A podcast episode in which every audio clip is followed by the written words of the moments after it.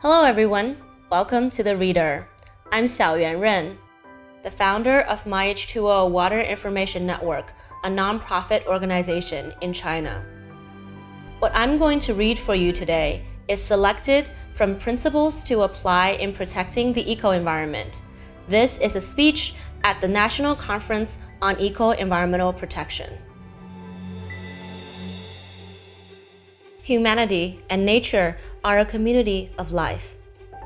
There is no substitute for the current eco environment. When we use it, we take it for granted.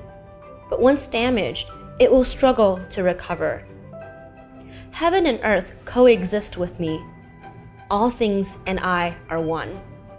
Heaven and earth do not speak, yet the seasons change and all things grow. When human beings make rational use of nature and protect it, the rewards of nature are often generous. When human beings rudely exploit and plunder nature, the punishment is bound to be merciless. It is an immutable law that harm caused by human actions to nature will eventually hurt human beings themselves. All things must be in harmony with nature to grow and obtain from nature to thrive. There are many vivid examples. One of them is Dujiangyan, a large scale water conservancy project on the Minjiang River near the city of Chengdu on the Chengdu Plain, in southwest China's Sichuan province.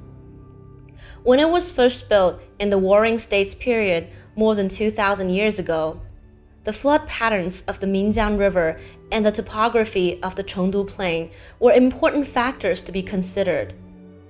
The project is still in use today. It has benefited generations of local residents.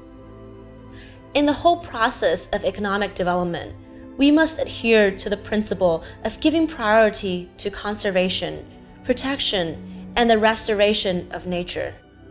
We should not think about taking from nature without giving back, developing without protecting, and consuming without restoring. We should protect the eco environment as we protect our eyes, and cherish it as we cherish our own lives. We should lay the groundwork for long term benefits, take concrete steps to protect nature, restore the ecosystems, and create a beautiful environment.